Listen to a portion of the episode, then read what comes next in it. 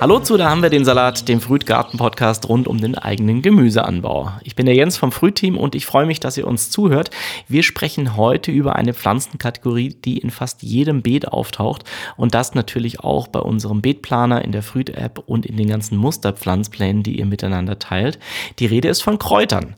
Manche haben sie im Gemüsebeet, andere in einem extra angelegten Kräuterbeet oder vielleicht sogar beides. Kräuter sind jedenfalls so beliebt, da haben wir gedacht, wir laden mal jemanden in den Podcast ein, die sich richtig gut mit Kräutern auskennt und uns einiges darüber erzählen kann, nämlich Andrea Breithuber. Andrea hat das Buch geschrieben, Deine fabelhaften Kräuter, wie du mit deinem Kräuterbeet ein Kunststück vollbringst, anbauen, mixen, ernten. Sie berichtet außerdem in ihrem Blog Mohoga regelmäßig über das Gärtnern und heute ist sie bei uns zu Gast. Herzlich willkommen, Andrea. Hallo, danke schön für die Einladung. Danke, dass du da bist und dir die Zeit nimmst. Du bloggst ja über ganz verschiedene Dinge, auch Reisen und World of Warcraft habe ich gesehen. Aber heute geht es um die Kräuter. Erzähl doch mal ein bisschen über dich. Wo lebst du denn und wie bist du zur Kräuterexpertin geworden? Äh, ich lebe in Graz. Äh, ich bin da geboren, wo ich jetzt auch wohne. Das ist äh, das Grundstück der Familie. Äh, wir hatten schon immer einen großen Garten meine Oma war quasi noch richtige Selbstversorgerin mit Salat und äh, allem drum und dran. Und ich habe dann ähm, als junge Frau äh, festgestellt, dass es sich mit Kräutern am leichtesten ausgeht, Selbstversorgung zu betreiben. Und dass es sich auch am meisten lohnt, weil Kräuter frisch einfach doch äh, noch besser schmecken im Vergleich jetzt mit Gurke und Gurke gekauft. Mhm. Und diese Vielfalt kriegst du auch gar nicht im Supermarkt. Und wie sieht dein Garten aus? Äh, kann man sich das vorstellen? Überall Kräuter oder erzähl doch mal so ein bisschen, nimm uns mal ein bisschen mit in deinen Garten. Ähm, es ist auf jeden Fall ein Naturgarten. Ähm, das erste, was man sieht, ist äh, Schöllkraut. Ähm, falls es jemand nicht kennt, es ist eigentlich giftig, aber es gilt auch als Heilkraut. Es blüht momentan gerade wunderschön. Ähm, das nächste, was man findet, ist eine Kräuterspirale mit verschiedensten Kräutern. Und so geht es dann auch weiter durch den Garten. Also kompletter Naturgarten mit unheimlich vielen Kräutern und auch anderen Pflanzen. Und ich habe äh, auf deinem Blog gelesen, da war ein schönes Zitat, Kindheitserinnerungen verbinde ich mit einer alten Apotheke, in der die Kräuter dufteten und Salben gerührt wurden. Also offensichtlich hast du schon lange eine Verbindung zum Thema Kräuter und vielleicht auch Heilkräuter. Ähm, wie kam das denn? Ähm, meine Oma hatte eine Apotheke, eine kleine, mhm. alte, äh, wo früher wirklich noch äh, Kräuter rumstanden und nicht nur äh, fertig produzierte Ware. Und das äh, ist mir doch sehr in Erinnerung geblieben. Also als Kleinkind äh, durfte ich da mitgehen und das fand ich ganz toll. Und hast du dann auch daher das ganze Wissen oder wie kam das im Laufe der Jahre? Also gerade Wissen, dass sich ähm, das mit Kräuter oder Pflanzen zu tun hat, ist meiner Meinung nach ein bisschen, äh, wie man sagt, dass man auch Musik lernt. Also du musst die Noten lernen, dein Instrument kennen und irgendwann musst du dann dazu kommen, dass du das alles vergisst. Also ich glaube, da sind wahnsinnig viel intuitive Geschichten dabei, weil du ja auch über die Jahre äh, wahrnimmst, wie deine Pflanzen im, Kreuz, im Garten wachsen und sich zueinander verhalten. Und dann liest du zu einem Buch, äh, zwei Pflanzen wachsen besonders gut nebeneinander, aber deine Erfahrung ist über die Jahre vielleicht etwas anderes, aber du kannst sie nicht unbedingt benennen, aber es ist eine Erfahrung, die du in einem neu gepflanzten Kräuterbeet dann irgendwo mit umsetzt, obwohl es dir nicht bewusst ist. Und deswegen mhm. empfehle ich auch allen, ähm, beginnen, unbedingt probieren, probieren und nicht aufgeben. Ja, einfach ausprobieren. Ja, die Erfahrung haben wir auch gemacht. Also es gibt mhm. immer äh, unterschiedliche Erfahrungen, die man macht und manchmal widersprechen die auch der Fachliteratur. Ähm, aber wenn es bei einem selber funktioniert, dann ist doch wunderbar. Und es genau. kann halt auch immer schief gehen. Also auch wenn alle sagen, es funktioniert gut, es kann auch in, im einen Jahr so sein, im anderen anders. Einfach genau. ausprobieren. Es ist halt Natur. Mhm. Ähm, und was ist für dich nochmal das Besondere an den Kräutern? Du hast gerade schon einige Punkte äh, genannt auch. Ähm, das Besondere für mich auch äh, sind die äh, unglaublich vielen Inhaltsstoffe, die drinnen sind. Ähm, das ist ja wirklich bei jedem Kraut sind ganz, ganz viele unterschiedliche Dinge drin, ähm, die wir zwar teilweise benennen können, aber wo jetzt auch die Wirkung, Kombination nicht so richtig bekannt ist Ähm, wir wissen ja, dass wir beim Kochen gewisse Dinge miteinander verwenden, Bohnen, Bohnenkraut und solche Dinge. Äh, aber es ist wahnsinnig vielfältig und ich glaube, dass du mit dem Essen von vielen verschiedenen Kräutern ähm, so unglaublich viele tolle Sachen zu dir nimmst und auch die Gerüche und der Geschmack äh, trägt ja dazu bei, dass du dich einfach toll und gesund fühlst, wenn du das isst, was du gerade isst und eben nicht nur Salz drinnen ist. Hm. Und kannst du abschätzen, wie viele verschiedene Kräuter äh, du ungefähr im Garten hast? Oh, ähm, auf diese Frage hätte ich mich vorbereiten müssen. Nee, äh, genau weiß ich es nicht. Ich glaube 40 bestimmt. Das heißt aber auch wahrscheinlich, dass die täglich irgendwie zum Einsatz kommen. Ja, auf jeden Fall. Also wenn ich, ähm, allein wenn ich mir einen Salat aus dem Garten hole, was ich ja auch selbst habe, ähm, dann kommen alle möglichen Kräuter rein, also von äh, Petersilie, Schnittlauch, äh, über Wildkräuter wie Giersch äh, und äh, Löwenzahn, ähm, manchmal so, sogar ein Blatt Zitronenmelisse, weil es einfach frisch schmeckt im Salat. Also das ist da immer, ich, ich gehe durch den Garten und pflück mir, was mich anspricht. Ja. Ja, das finde ich auch das Coole am Kräutergarten, weil es braucht nicht viel Platz. Also theoretisch mhm. kann man das auch auf dem Balkon haben und trotzdem genau. kann man jeden Tag beim Kochen kurz rausgehen und irgendwas Frisches dazu mhm. packen. Genau. Äh, ich möchte mal ein bisschen einsteigen ins Thema. Also wie können Kräuter im Garten denn dazu beitragen, mhm. äh, die Bodenqualität zu verbessern und das Wachstum anderer Pflanzen zu fördern? Also Mischkultur ist ja auch ein wichtiges Stichwort bei uns bei mhm. Früd.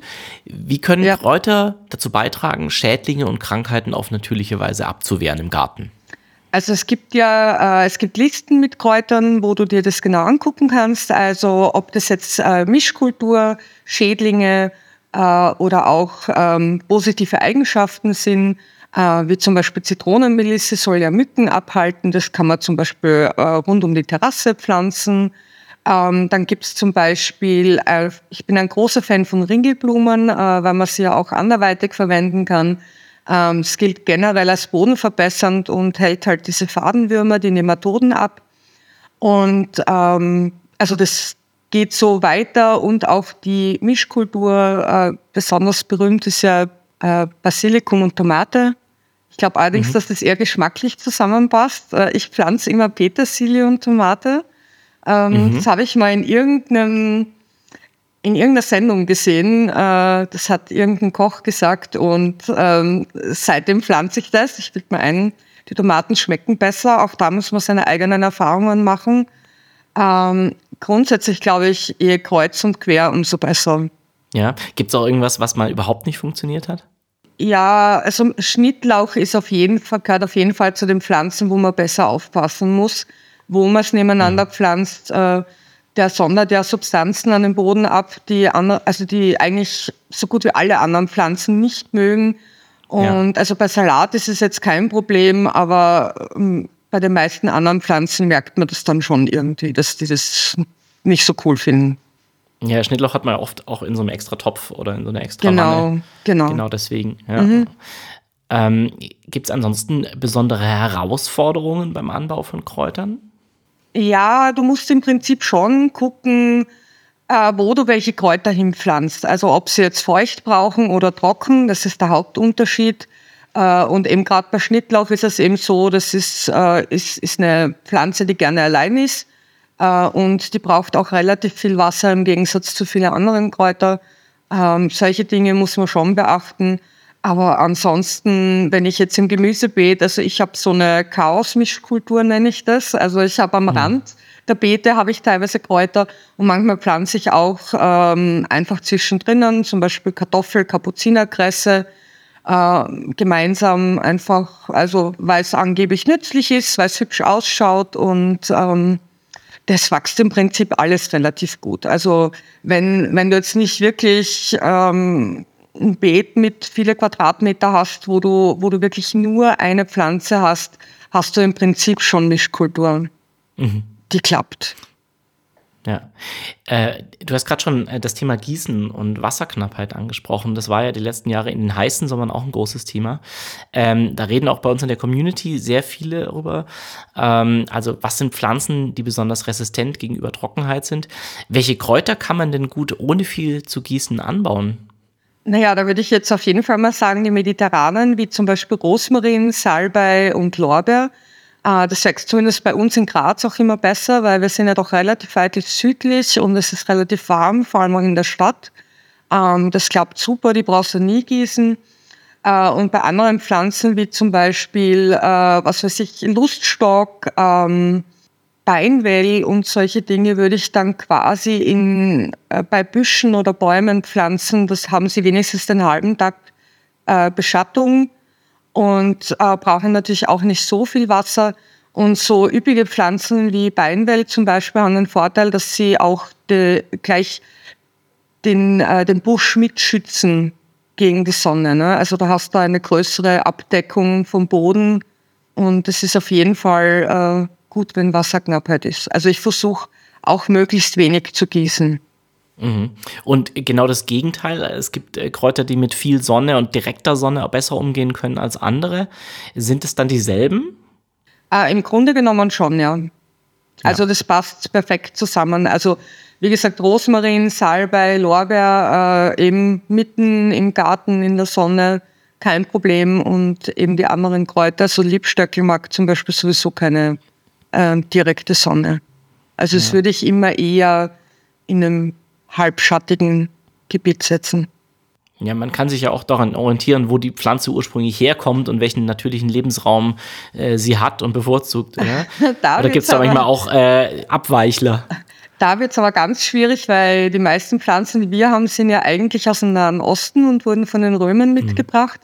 Mhm. Äh, und wie die, wie die Bedingungen, äh, die, die Bedingungen damals genau waren in diesen Gegenden, weiß man ja oft nicht so genau. Also es dürfte auf jeden Fall wasserreicher gewesen sein. Ähm, und andererseits ist es so, dass jetzt die richtig mediterranen Pflanzen zu uns kommen, weil es normalerweise immer wärmer wird. Ne? Also Rosmarin kannst du mittlerweile ja. im Freien haben, in vielen Gegenden, also nicht im Schwarzwald vermutlich, aber ähm, in, in äh, Weinbaugebieten sozusagen, ne? dürfte das mhm. auf jeden Fall klappen. Ja. Genau, also es gibt ja auch innerhalb Deutschlands große regionale Unterschiede und der Klimawandel macht natürlich für uns allen auch nicht halt. Genau. Ähm, ein Thema ist natürlich auch, Kräuter selber zu vermehren. Mhm. Also welche Methoden setzt du denn ein und welche eignen sich am besten für verschiedene Arten von Kräutern, um die zu vermehren? Also Kräuter vermehren ist eine super Sache. Einerseits, weil man natürlich selbst auch manchmal mehr braucht, als man gedacht hat. Ne? Man denkt sich, ich trinke Tee und dann plötzlich fallen einem noch ganz viele andere Produkte ein, die man herstellen könnte. Ähm, am allerbesten ist es, wenn sich äh, die Kräuter selbst aussehen, dann wachsen sie auch dort, wo sie äh, möchten. Das macht zum Beispiel die Zitronenmelisse ganz toll. Äh, wenn du die einfach blühen lässt, äh, hast du irgendwann zehn Jahre später ist der ganze Garten voll mit Zitronenmelisse. Ähm, was aber auch das nicht ich so. von der Minze auch. Ja. Genau. Äh, die Minze vermehrt sich ja über, ähm, über Bodenläufer, also die hat Wurzeln, die einfach weiter wandern. Ähm, da ja. sagt meine Erfahrung, dass man es auch nicht unbedingt aufhalten sollte. Also ich glaube, die Minze äh, sucht sich dann ja auch die Stellen, wo sie noch nicht äh, den Boden benutzt hat und, ähm, äh, und Dünger rausgesaugt hat. Ne? Du kannst mhm. die Pflanze aber ganz leicht äh, vermehren, weil sie ja schon Wurzeln hat bei den Ausläufern. Also einfach einpflanzen, fertig. Ähm, der Frühling, also April, Mai, jetzt eben, ist die beste Zeit, um das zu machen, weil die Pflanze will wachsen, die will sich vermehren. Äh, und dadurch äh, fällt es auch viel leichter, zum Beispiel äh, Stecklinge zu machen. Stecklinge sind ja, wenn du von einer Pflanze ein, einen noch grünen, weichen, saftige, äh, saftigen Teil nimmst, also einen kleinen Zweig, und den dann entweder ins Wasser stellst oder in die Erde steckst. Und das geht eben im Frühling am leichtesten, weil die Pflanze möchte Wurzeln machen. Im Herbst geht es dann eben schon viel schwerer. Mhm. Äh, diese, so wie die ähm, Pfefferminze sich vermehrt, äh, mit diesen Ausläufern, so kannst du auch direkt Ableger machen. Du biegst zum Beispiel einfach einen Zweig runter in die Erde oder kannst direkt einen Topf drunter stellen, einen Zweig festklammern und die Pflanze macht dann direkt ihre Wurzeln. Das ist quasi wie das Baby äh, mit der Nabelschnur. Dadurch mhm. äh, entsteht kein Mangel bei der neuen Pflanze. Was sind die häufigsten Fehler, die man da machen kann? Zu feucht, dass es eben, mhm. ähm, dass die Erde ist dann zu nass, um kleine Wurzeln auszubilden. Ähm, zu trocken, dann klappt es natürlich überhaupt nicht, dann ist die Pflanze sofort vertrocknet. Äh, und ganz wichtig ist auch, möglichst wenig Blätter an dieser neuen Pflanze zu lassen bei Stecklingen, weil mhm. die Pflanze braucht die gesamte Energie äh, zur Wurzelbildung. Und wenn du zu viele Blätter dran lässt, versucht sie die Blätter irgendwie mit Wasser zu versorgen. Und das klappt dann eben nicht mit der Wurzelbildung. Ja. Und ziehst du äh, normalerweise deine Kräuter auch äh, innen vor oder äh, pflanzt du auch welche draußen direkt oder säst sie direkt? Wie ähm, machst du das? Petersilie äh, sehe ich direkt und mhm. ansonsten mhm. äh, versuche ich einjährige Kräuter zu vermeiden. Ich bin mhm. ein fauler Gärtner. Aber ich ziehe sehr viele Pflanzen weiter, weil wir haben äh, einmal im Jahr ein Gartenfest und da gibt es auch Pflanzentausch. Und ich schenke sehr gerne Pflanzen weiter, wo ich zu viele habe und möchte auch damit Leute motivieren, äh, mehr eigene Kräuter zu haben. Sehr schön. Ähm, Kräuter haben ja oft äh, unterschiedliche Anforderungen, haben wir gerade schon gesagt. Äh. Und äh, da bei uns in der Community oft über den Standort und mögliche Anbauplätze für Kräuter gesprochen wird, mhm. würde ich gerne mal mit dir so die verschiedenen Möglichkeiten durchgehen ähm, und tatsächlich mal mit dem Thema Gewächshaus oder Wintergarten äh, anfangen. Äh, welche Vorteile hat denn so ein Gewächshaus oder ein Wintergarten im Vergleich zum Anbau im Freien beim Thema Kräuter? Also ich habe ein kleines kaltes Gewächshaus im Garten. Ähm, das hat einen Vorteil, wenn du zum Beispiel einen Rosmarin reinpflanzt, dass der, der im Winter sicher nicht abfriert. Ne? Also es ist ja, ähm, wie gesagt, in, in eher, also nicht ganz so äh, warmen Gegenden in Deutschland und Österreich ist es schon so, dass es wahrscheinlich sinnvoller ist, den ins Gewächshaus zu pflanzen, äh, wenn es mit der Temperatur drinnen klappt. Ne? Der Nachteil dabei ist wiederum, dass du auch im Winter gießen musst, auch wenn es regnet, gießen musst. Ähm, außer äh, du hast eben eine Bewässerung über die, über die Regenrinnen. Äh, es kann in wärmeren Gegenden kann es auch klappen, dass du zum Beispiel sowas wie Zitronenverbene im Gewächshaus äh, mehrjährig ziehen kannst, was natürlich ein toller Vorteil wäre. Ähm, Wintergarten ist sowieso recht einfach, denke ich, mhm. wenn ich dran denke. Also, also äh, wie, ja, das, das ist wirklich äh, der Idealfall, sage ich jetzt mal. Ne? Also du hast große Fenster, viel Sonne. Äh, es ist natürlich beheizt, braucht natürlich wahnsinnig viel Energie. Aber in so einem Wintergarten kannst du natürlich alle Kräuter ganzjährig drinnen haben. Also das wäre schon ein bisschen ein Traum, abgesehen vom Energieverbrauch, ja. Ähm, welche gibt es Kräuter, die du nicht in ein Gewächshaus packen würdest? Grundsätzlich ist es auf jeden Fall so, dass Pflanzen und natürlich auch Kräuter äh, am besten im Freien wachsen. Dort mhm. hast du Wind, dort hast du Insekten, dort hast du natürlich Regen, dort hast du Regenwürmer, also viel mehr als im Gewächshaus. Im Gewächshaus wird die Erde mit der Zeit einfach weniger schön, ähm, ich, ich muss da jedes Jahr neue Komposterde reinpacken. Ähm, ich, du kriegst einfach in so einem, also in einem kleinen, vor allem in einem kleinen Gewächshaus, kein richtig gutes äh, Mikroklima zusammen für die Pflanzen. Mhm.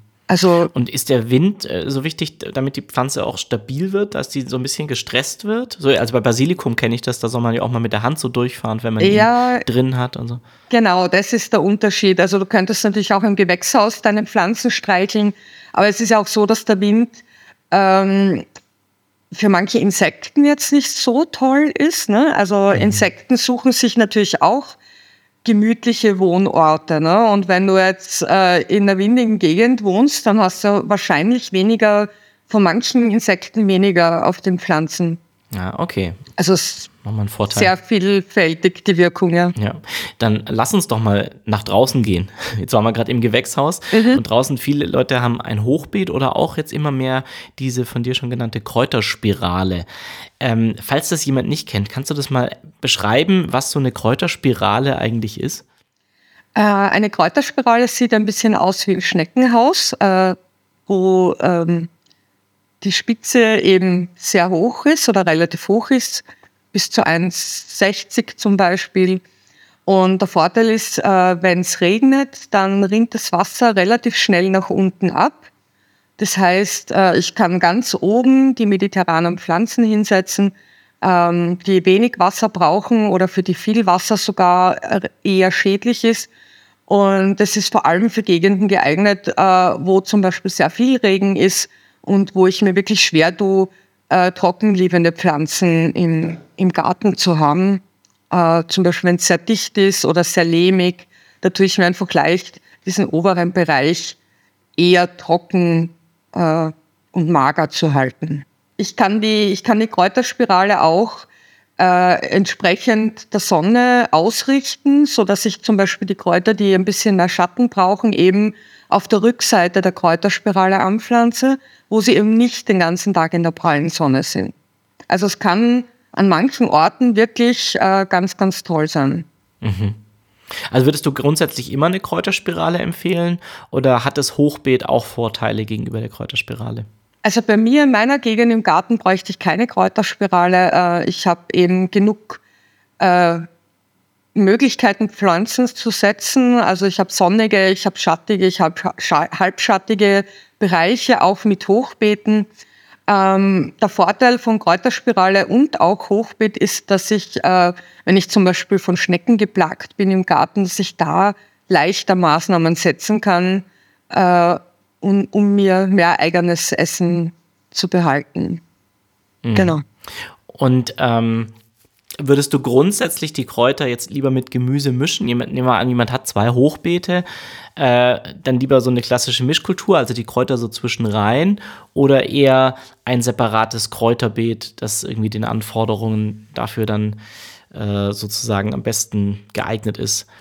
Also ich persönlich würde auf jeden Fall immer mischen, weil wir mhm. haben ja mhm. vorher schon über Mischkultur und, und Pflanzengemeinschaften gesprochen.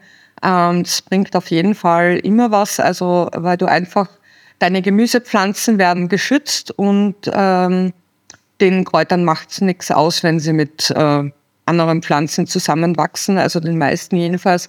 Äh, was ich ähm, sehr toll finde, das habe ich auch im Buch drinnen, äh, wenn du jetzt einen großen Garten hast und eine Terrasse, wo gegrillt wird, kannst du dir dort ein kleines Kräuterbeet hinstellen mit ähm, Rosmarin und anderen Dingen, die du gerne auf, deine, auf deinen Grill wirfst, also zum Beispiel Currykraut oder solchen Dingen. Da kannst du direkt neben dem Grill abzwicken und ähm, in die Asche oder auf die Glut werfen und ähm, es ist auch ein cooles Erlebnis. Also perfekt. Und natürlich in ja. Kindergärten zum Beispiel ist es ah, auch, ja. ist es natürlich auch toll. Also es gibt natürlich Orte, wo es Sinn macht, ein Kräuterbeet zu haben ein eigenes. Ja. Wenn ich jetzt nicht viel Platz habe, ähm, dann wäre ja zum Beispiel Balkon, Kasten oder Fensterbank irgendwie äh, draußen so eine Option. Und da finde ich immer schön, dass Kräuter eigentlich ein ganz guter Einstieg sind auch. Was würdest du denn da äh, empfehlen, wenn jemand nicht besonders viel Platz hat auf dem Balkon? Ähm, ja, Balkon ist so eine eigene Geschichte, wie du sagst. Äh, es ist eigentlich ein guter Einstieg. Äh, man hat aber doch relativ wenig Platz. Und im Prinzip sollte man immer mit dem anfangen, was man am liebsten hat. Also wenn ich jetzt zum Beispiel, ideal wäre natürlich Pfefferminztee, gerne trinke, dann würde ich eben sagen, fang mal mit Pfefferminze an, da kann auch am wenigsten schief gehen. Ähm, die vermehrt sich in so einem ähm, Topf oder ähm, äh, Pflanzgefäß einfach sehr schön. Die kommt sicher jedes Jahr wieder. Ähm, ein super Einstieg. Ne? Wenn du jetzt zum Beispiel sagst, okay, ähm, ich brauche eigentlich am meisten Schnittlauch, äh, dann wird es am Balkon vermutlich ein wenig seltsam aussehen, wenn all deine Töpfe voll mit Schnittlauch sind, weil man braucht natürlich relativ viel Schnittlauch, äh, vor allem wenn man ihn mhm. mag, für alle Speisen. Und ich stelle mir das ein bisschen lustig vor, wenn du, ähm, wenn ein ganzer Balkon voll Schnittlauch ist. Aber wenn man es mag, ne? Wenn man es mag, ja, genau. Äh, ich äh, habe einen Bekannten, der hat einen Balkon und der ist ein Liebstöckel-Fan. Ähm, der hat so ein, der Topf hat sicher 60 cm Durchmesser. Da wachsen riesen Liebstöckel drin und sonst hat er nichts am Balkon. Kann man auch machen. Ja? Also wir haben einen großen Basilikumbedarf. genau. Deswegen viel Basilikum. Bei Basilikum habe ich übrigens einen super Trick äh, und ich weiß ja nicht, was deine Lieblingsspeise mit Basilikum ist, aber ähm, wir essen sehr gerne Tomate mit Basilikum und Mozzarella. Und mhm. ich habe äh, den Tipp habe ich aus dem Food Pairing Buch. Äh, wenn du Estragon mit Tomate gemeinsam isst, schmeckt es wie Basilikum. Wir haben das ausprobiert. Äh, ist auf jeden Fall so, habe ich auch im Buch drinnen. Probier's mal. Echt? Ich werde neugierig. Äh, okay, so, äh, jetzt bin ich aber auch gespannt, das werde ich auf jeden Fall ausprobieren. Und Estragon ähm, ist ein ähm, super Gewächs, weil der, der wuchert ja. Und äh, kriegst du nicht kaputt. Okay, also dann auch noch ein guter, guter Einsteigertipp, Estragon mal probieren. Und ich wäre auch gespannt auf Reaktionen. Okay, also schreibt es auch gerne in die Community, äh, wer das ausprobieren will. Ähm, der letzte Anbauort, äh, da möchte ich nochmal nach drinnen gehen. Mhm. Ähm, wenn jetzt jemand wirklich gar keine Möglichkeit hat, irgendwie draußen was anzubauen, was funktioniert denn auch in der Wohnung oder im Haus? Ähm, welche Kräuter eignen sich dafür und was muss man beachten? Äh, es hängt natürlich ein bisschen äh, von, der, von, dem Fenster ab, das ich gerade habe. Ne? Ob ich jetzt nordseitig habe, würde ich sagen, äh, mal Petersilie und Schnittlauch ausprobieren, südseitig natürlich eher mediterrane Kräuter. Ich bin seit ein paar Jahren, will ich mir ein, dass Zimmerpflanzen doof sind und ich am liebsten sowieso nur Nutzpflanzen habe. Mhm. Neben mir steht zum Beispiel eine Buschbohne, ähm, die hat jetzt schon 4 cm lange Buschbohnen, das ist heuer mein erster Test. Also einfach mal ein bisschen ausprobieren. Und für Wohnungen, wo es gar nicht klappt, äh, kann ich nur empfehlen, schaut, auf, schaut euch unbedingt Microgreens an. Äh, die kannst du wirklich in jeder Wohnung äh, ziehen. Die isst man ja relativ schnell. Also das ist die, ähm, das ist nach den Sprossen die nächste Entwicklungsstation, wo sie sozusagen äh, nicht nur die Keimblätter haben, sondern schon die ersten echten Blätter. Manchmal kriegt man das auch im Supermarkt mittlerweile. Also das ist meiner Meinung nach für Wohnungen, vor allem im Winter, die beste Möglichkeit, an frisches Grün zu kommen.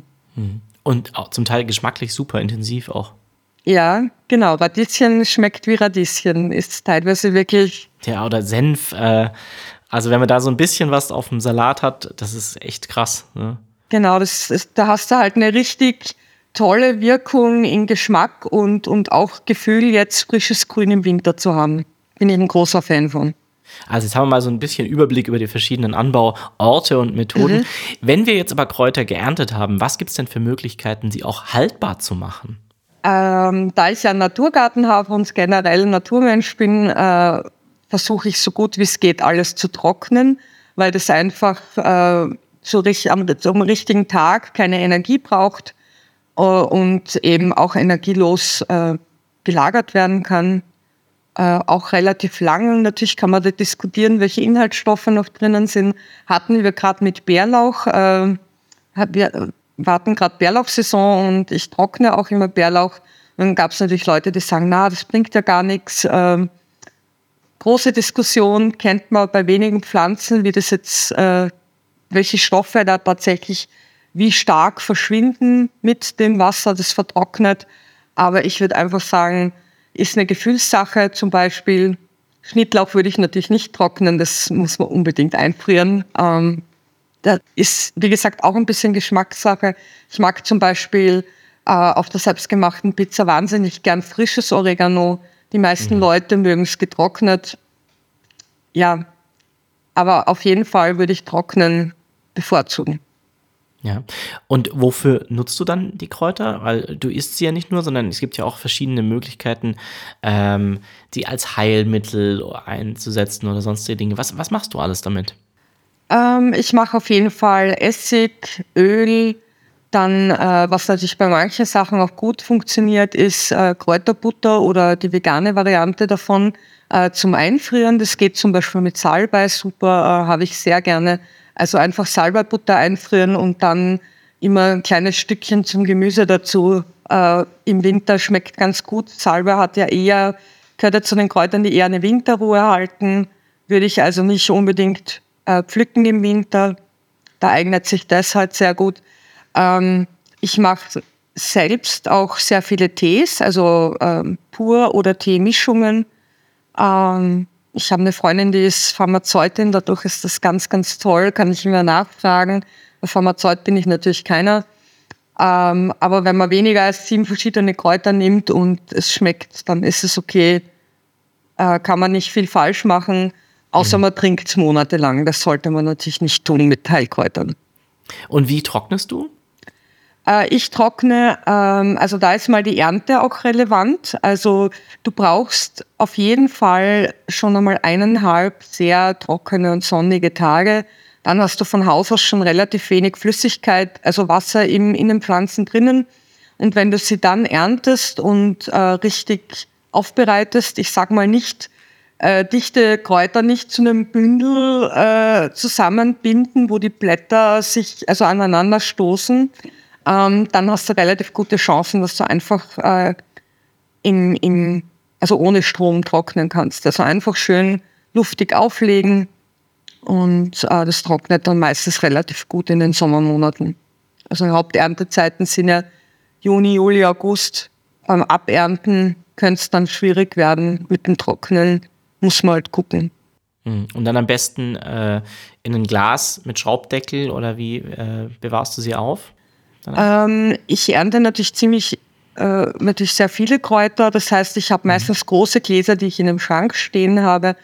Ähm, zur täglichen, zum täglichen Nutzen beim Kochen ähm, gibt es viele Leute, die sagen, nee, sollst du nicht äh, machen, aber da habe ich kleine durchsichtige Marmeladegläser und ja, da kommt mhm. die Sonne dran, aber ich finde die Inspiration beim Kochen ganz wichtig, dass du einfach all diese Kräuter vor dir hast, ähm, in, in Gläsern, wo du reinsiehst, wo du einfach beim Kochen sagst, oh, dieses Kraut, das lacht mich gerade an. Ich glaube, ich packe das jetzt mal da rein, obwohl es noch in keinem Rezept zu sehen war.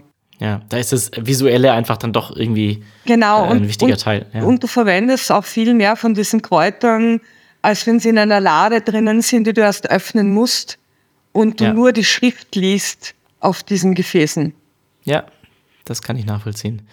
Äh, wir haben vorhin schon gesagt, dass Kräuter ja auch ein super Einstieg ins Gärtnern mhm. sind. Welche Tipps hast du denn für Anfänger und Anfängerinnen, die gerade erst damit beginnen, Kräuter anzubauen, egal ob jetzt auf dem Balkon oder im Garten? Ähm, beim Balkon habe ich es eh schon erwähnt, äh, ein Lieblingskraut sich aussuchen. Also das, das man wirklich am liebsten hat oder am meisten braucht oder äh, am seltensten bekommt, wie zum Beispiel frischen Koriander, also Blattkoriander ähm, oder andere Dinge. Ähm, und ich würde mir diese Pflanze auf jeden Fall kaufen, bei, in einer guten Gärtnerei, also wo ich mich darauf verlassen kann, dass sie ordentlich großgezogen wurde, was bei Supermarktpflanzen nicht der Fall ist. Die sind nicht zum Pflanzen gedacht, sondern für den Konsum. Hm. Ähm, und dann würde ich diese Pflanze mal äh, wachsen lassen, schauen, wie schnell wird sie größer, wie viel kann ich davon ernten. Und ich würde parallel dazu, ähm, wenn ich Lust habe, diese Pflanze auch aussehen, weil eine Pflanze ähm, äh, sich entwickeln sehen natürlich auch viel Wissenschaft. Ähm, wie, äh, wie viele Blätter habe ich da am Anfang? Wie schnell wächst die Pflanze? Also du kannst dich da wirklich äh, einlassen auf diese Pflanze. Oder du kannst auch drei nehmen oder fünf, aber irgendwo würde ich dann mal sagen, lieber nicht zu viele. Äh, man merkt sich viele Dinge am Anfang nicht. Du musst dich ja auch um die Verarbeitung kümmern. Also wenn ich jetzt sage, okay, ich mache jetzt äh, vom Öl über den Tee, vielleicht dann noch die Salbe oder äh, Seife kann man mit Kräutern machen ähm, dann wird es halt wirklich schwierig und der Arbeitsaufwand wird ziemlich hoch. Hm. Man hm. verliert dann leicht die Lust und das ist ja nicht der Sinn. Also lieber klein anfangen und dann steigern. Auf jeden Fall. Irgendwann entkommt man als Gärtner diesem Drang, sowieso nicht mehr Unmengen an Pflanzen zu kaufen oder zu ziehen. Ja, Nee, das äh, erleben wir auch ganz oft, dass es dann von Jahr zu Jahr mehr wird. Genau. Ähm, jetzt hast du so viele Jahre äh, Kräutererfahrung schon gesammelt. Mhm. Äh, was war denn so für dich eine Sache, vielleicht so das Wichtigste, was du gelernt hast in dieser Zeit? Das Wichtigste, äh, was ich gelernt habe, war der Natur zu vertrauen. Also ich habe als äh, junge Frau damit angefangen, Bücher zu lesen, habe dann meine Oma natürlich immer berichtigt, habe gesagt, nee, nee, das steht in dem Buch, das stimmt bestimmt und ähm, wollte quasi nicht auf, äh, auf ähm, Erfahrung hören, die, die in, in Jahrzehnten gemacht wurde. Ich merke das jetzt auch selber oft, wenn ich mit Menschen rede, die sagen, ja, aber ich habe da was anderes gelesen. Mhm. Ähm, aber eben dieser Prozess der Natur dann auch zu vertrauen und zu sagen, äh, ich schaue mal, ob das hier wächst oder es ist hier von selbst aufgegangen, also muss es der richtige Platz sein. Ich habe früher mhm. versucht, immer wenn was aufgegangen ist, es an einen besseren Platz zu setzen. Das ist natürlich kompletter Unfug. Also lieber der Natur ihren Lauf lassen. Ähm, ja, etwas Vertrauen haben. Also ihren mhm. Lauf lassen ist manchmal natürlich schwierig, vor allem wenn ich jetzt einen Heimgarten habe, wo es ja total viele Regeln gibt ähm, oder wenn mein Nachbar sich beschwert. Aber einfach dieses Vertrauen, ähm, dass die Pflanze schon ein bisschen wissen wird. Also ich habe ich hab mehrere Pflanzen, die wachsen nebeneinander, wo in den, in den Listen drinnen steht, nee, die mögen sich nicht. Jetzt werde ich die nicht auseinandersetzen, nur weil das in der Liste steht. Ne? Das meine ich mit Naturvertrauen. Hm. Ja, und da fällt mir wieder unsere Minze ein im Garten, also die ursprünglich ganz woanders war und sich dann aber einen anderen Platz gesucht hat und jetzt Ja, genau, ist. das ist genau das meine ich. ja. Wenn man mehr über dich und deine Arbeit wissen will, wo muss man denn da vorbeischauen? Also am liebsten ist es mir natürlich persönlich in Graz, in meinem Garten. Äh, da führe ich die Leute immer gerne rum. Äh, ich weiß natürlich, es ist ein Podcast, äh, der, der sehr viel geguckt wird, natürlich nicht nur von Grazern, äh, da würde ich mich freuen, wenn ihr auf der Webseite vorbeischaut, also werkstatt.muruga.com. Ich freue mich natürlich auch über Nachrichten. Ähm, und wenn das äh, bei YouTube erscheint, äh, werde ich natürlich gucken, ob da Fragen auftauchen und ich freue mich natürlich über Kommentare. Super, die wirst du dann hoffentlich auch beantworten. Danke für das Natürlich, Angebot. Gerne. Also äh, schaut gerne bei äh, Andrea vorbei, sowohl vielleicht live vor Ort in Graz als auch auf den digitalen Kanälen, die wir natürlich unten verlinken. Da gibt es sehr viel zu entdecken. Ähm, vielen Dank, dass du heute bei uns zu Gast warst und dein Wissen mit uns geteilt hast, Andrea. Wir wünschen dir weiterhin alles Gute und viel Erfolg mit deinem Buch und deinen Blogs. Dankeschön. Ich freue mich auch. Ja, so schnell kann es gehen. Die Zeit vergeht wie im Flug. Das war's für heute mit Da haben wir den Salat, unserem Früht-Garten-Podcast rund um den eigenen Gemüseanbau. Wenn euch dieser Podcast gefällt, dann lasst gerne eine positive Bewertung da. Das wird uns sehr freuen. Und was uns natürlich auch freut und euch beim Gärtnern hilft, das ist unsere Früht-App. Damit könnt ihr ganz einfach eure Beete planen und kriegt direkt angezeigt, was gute und schlechte Pflanznachbarschaften sind. Ihr findet auch sehr viele Informationen im integrierten Lexikon zu tausenden Sorten, darunter natürlich auch ganz viele Kräuter, also alles, was das Gartenherz begehrt. Und nochmal die Erinnerung, die meisten Funktionen von Früht sind kostenlos, sowohl der Beetplaner als auch das Lexikon und unsere Community. Und die Früht-App findet ihr in den App Stores oder unter früht.app.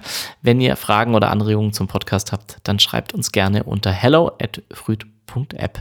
Wir wünschen euch viel Spaß beim Gärtnern, dir natürlich ebenso, Andrea, und bis zum nächsten Mal. Okay.